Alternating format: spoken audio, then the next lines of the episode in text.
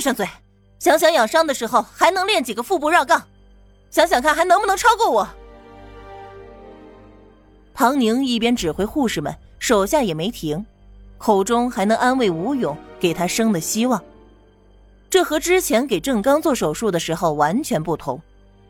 郑刚遇到的就是个活死人唐大夫，这会儿是插科打诨、会体贴人心的唐大夫。他剪掉吴勇身上破碎的、沾满血的衣服，看着那满目疮痍，眼眸微深。本该昏迷沉睡过去的吴勇，在麻醉起效前最后一秒突然问：“那我要是练的超过你了，你考考不考虑我？”唐宁瞥了他一眼：“可以考虑，现在闭上眼睡觉。”郑刚强撑的精神抵不过麻醉剂，他得到了满意的答案。下一秒便不受控制的昏睡过去。唐宁的手术刀也同时开始工作，身后的护士们在他的培训之下和高强度的工作中已经磨合的非常默契，他一个眼神一个动作就知道该怎么做，而且这套班底是唐宁考察过的，都是值得信任的，根本就是随着唐宁的心意去做事的人，这也大大提高了唐宁的工作效率。吴勇受的伤比唐宁预估的还要严重，他都想不通他是怎么撑到刚才的。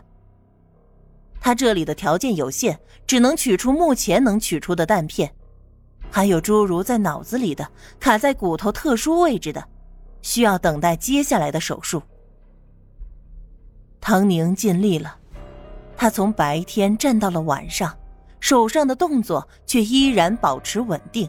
一丝不苟的救着吴勇，直到他把现在能做的全部做完，脚酸疼的厉害，他慢慢的挪动着身体，嗓音沙哑的问道：“电话打通了吗？那边怎么说？”秦院长倒是很支持的，就是吴团目前的状况，也不能用卡车运输啊，而且距离那么远，吴团的身体根本承受不住。啊。唐宁了然的点点头，吴勇的状况，哪怕是卡车颠两下，说不定就死了，更不用说是上千公里的路程。唐大夫，你看这要怎么办吗？护士悲伤的问。在他们看来，吴勇没办法接受下一步手术，就意味着，接下来只是等时间罢了。弹片损伤了颅骨或者大脑，可不是靠着意志力就能好起来的事。我知道，你们继续盯着他，轮班休息。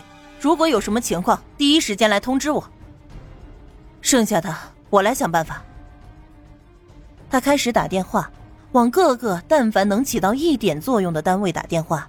他还写信，上级领导也赶了过来，亲自看了吴勇。唐宁这才知道吴勇为什么会受到这么严重的伤。在多方的努力之下，还真的调来了一架运输机，运输重要物资，顺便回去的时候可以带上吴勇。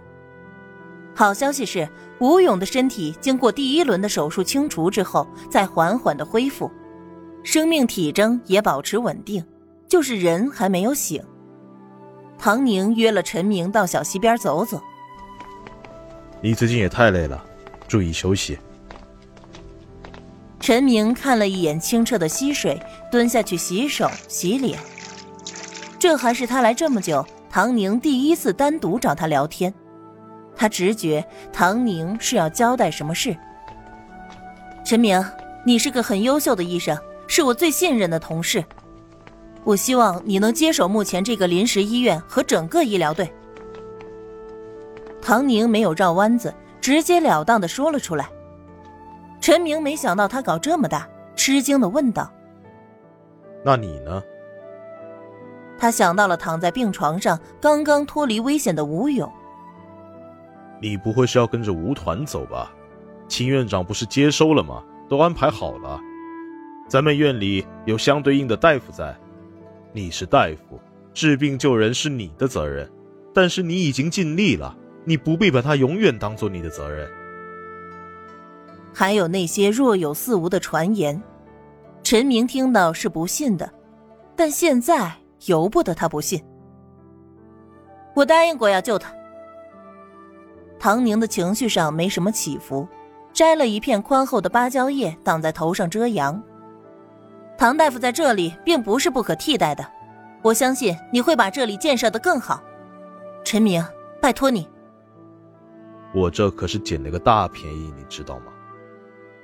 陈明苦笑，这里已经被唐宁建设的有板有眼，如果他接手，只需要维持原有的运作，条件允许的情况下再加以完善，再也没有比这更轻松的活计了。唐宁种了树，他摘果子。